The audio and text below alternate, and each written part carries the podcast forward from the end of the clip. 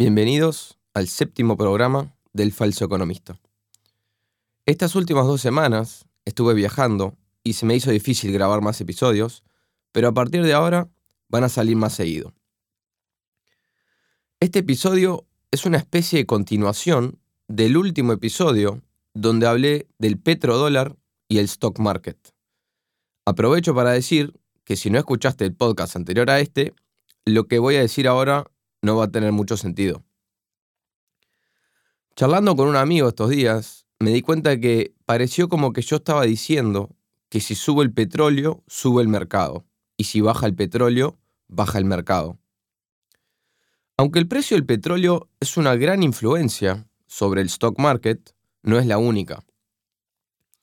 Por lo tanto, quería hablar un poquito más del mecanismo sobre el cual funciona el mercado hoy en día. Les voy a mostrar una táctica que funciona el 95% de las veces para predecir si el stock market va a subir o va a bajar. Hay tres indicadores que componen este tridente de la muerte, como yo le llamo. El primero es el petróleo, el segundo es el bono de 10 años del gobierno americano y el tercero es el índice dólar. Del petróleo no voy a decir mucho porque ya lo dije todo en el podcast anterior, pero básicamente cuando sube el petróleo, sube el sector de energía, lo que levanta el sector financiero y lo que últimamente termina levantando todo el mercado. El segundo componente de este tridente es el bono del gobierno americano de 10 años. ¿Por qué el de 10? Porque ese instrumento financiero es visto como la base del sistema financiero, lo que se llama el risk-free rate, o en español, tasa de cero riesgo. Como el gobierno americano es visto como el deudor más confiable en el mundo, su deuda no tiene riesgo. Por supuesto que cuando uno analiza un bono soberano, es decir, un bono emitido por un país, el riesgo no es que no te paguen, porque siempre pueden imprimir dinero, pueden imprimir dinero para pagarte. El riesgo es que la moneda en la que te paguen no valga nada. Pero eso nunca te lo va a decir tu profesor de economía, ni lo vas a escuchar en la CNN. Pero volviendo un poquito, ¿qué tiene que ver el bono del gobierno americano con el stock market.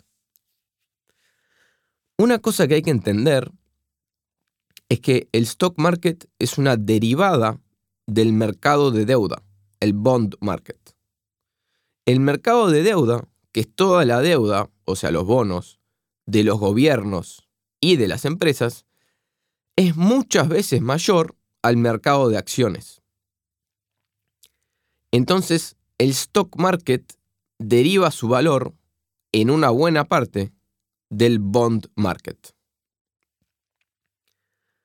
¿Qué tenemos que ver en el bono americano para que sea bueno para el stock market? Tenemos que ver el yield, que el yield es la tasa del bono de 10 años del gobierno americano, estable.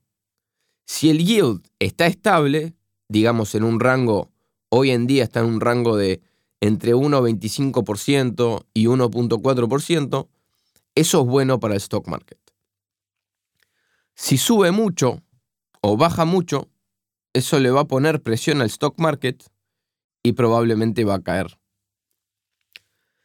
Si el yield baja muy rápido, es decir, que el precio del bono sube, quiere decir que hay dinero entrando al mercado de bonos. Quiere decir que la gente tiene miedo. Ese dinero que entra al mercado de bonos sale de algún otro lado y probablemente sale del mercado de acciones. Cuando el yield del bono del gobierno baja rápido, quiere decir que los inversores están con miedo. Entonces se van a activos que son percibidos de menos riesgo. El bono del gobierno americano es menos riesgoso que una acción de Apple, por ejemplo. Ahora, por el otro lado, si el yield sube mucho y muy rápido, que eventualmente es lo que va a pasar, pero todavía no, quiere decir que la gente le perdió confianza al gobierno y si le perdió la confianza al gobierno, va a sacar su dinero tanto del mercado de bonos como del mercado de acciones. Esta ilusión que estamos viendo se va a terminar cuando veamos que el yield de la deuda americana se dispara para arriba. En resumen, para que el stock market suba, se necesita un yield del bono del gobierno americano de 10 años relativamente estable. Para completar este tridente, tenemos el índice dólar, o DXY, o DXY, o Dixie, también le dicen en inglés. ¿Qué es el índice dólar? Es el dólar comparado contra un grupo de monedas como el euro, el yen, el yuan y la libra esterlina. Pero el 58% de ese grupo en realidad es el euro. Entonces, básicamente, el índice dólar es el dólar relativo al euro. ¿Por qué es importante esto? Se necesitan más dólares débiles para comprar la misma acción o el mismo índice.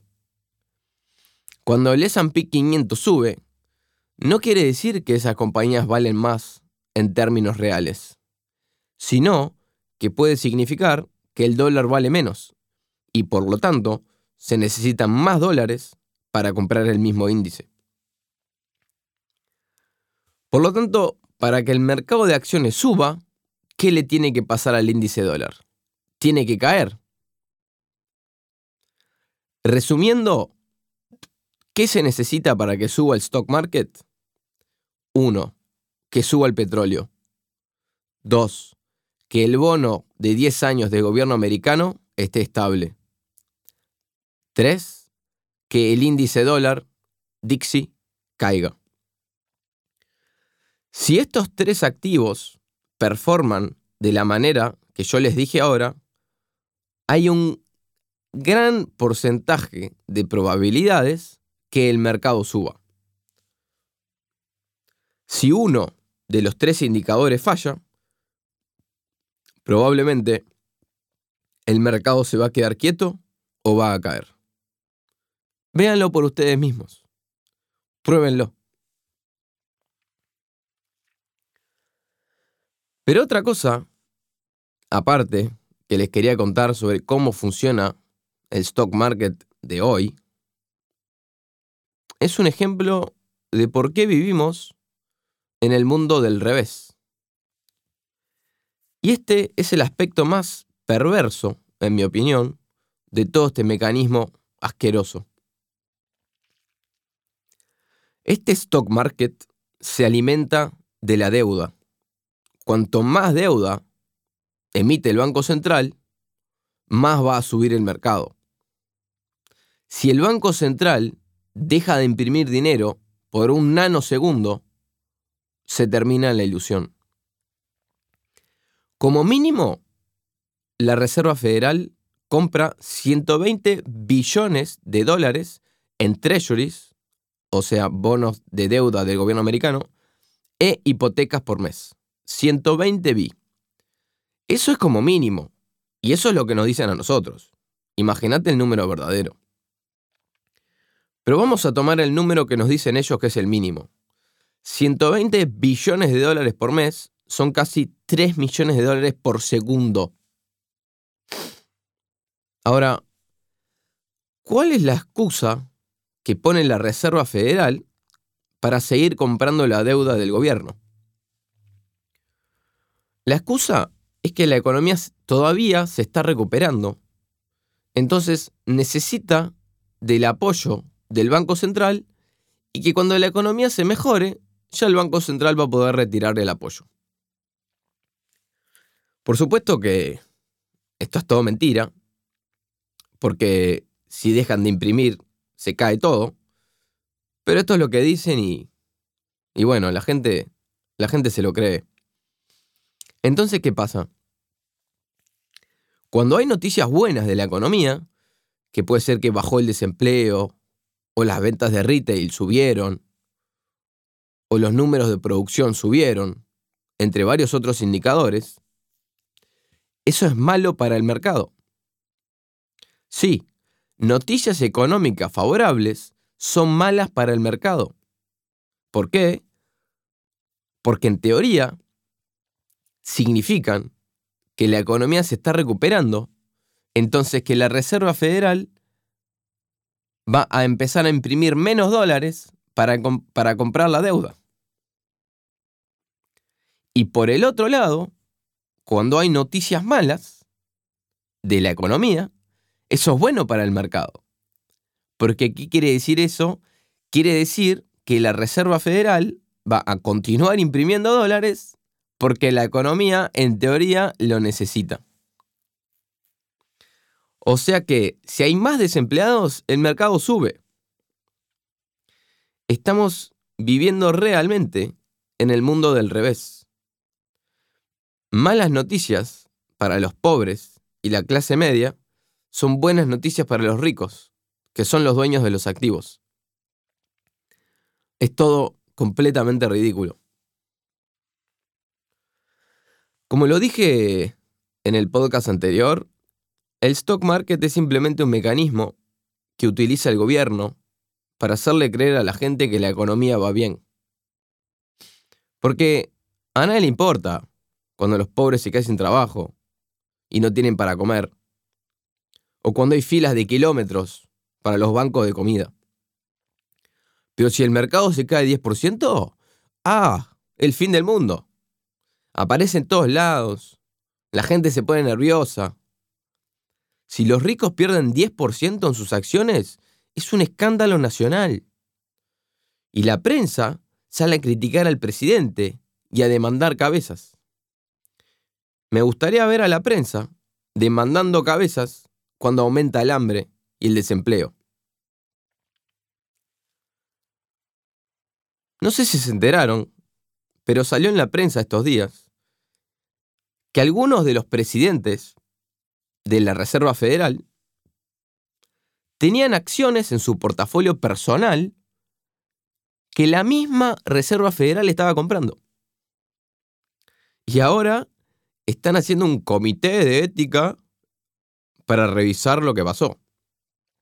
O sea, por ejemplo, Powell, ¿no? Jerome Powell, el chairman de la Fed, tenía la acción X en su portafolio personal y la Reserva Federal que él mismo maneja creó dólares de la nada y compró millones de dólares de esa misma acción, aumentando el precio.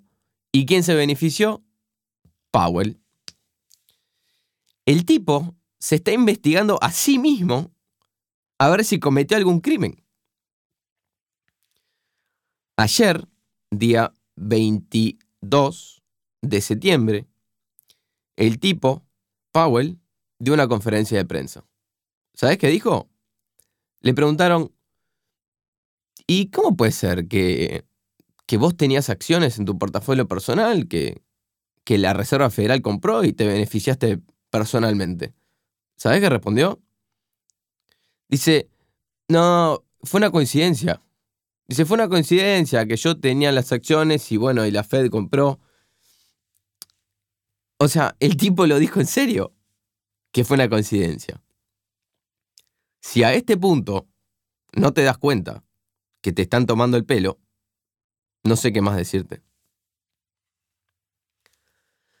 Quiero que entiendan también que el stock market, aparte de ser una ilusión para hacerte creer que está todo bien, también es el mecanismo por el cual el gobierno lava la guita.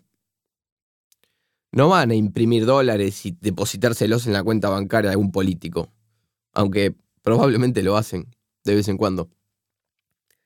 Lo que hacen es que los políticos y la gente, los insiders, ¿no? La gente que está por dentro, posicionan su portafolio y después el Banco Central compra lo que tiene que comprar o vende lo que tiene que vender para que esa gente se beneficie. Me gustaría decirles a ustedes que abran los ojos, pero no sé si ya es demasiado tarde. Hay gente que ve, hay gente que ve cuando le muestran y hay gente que nunca ve. No pertenezcan al último grupo. Les agradezco mucho su atención y nos vemos en el próximo programa. Un abrazo.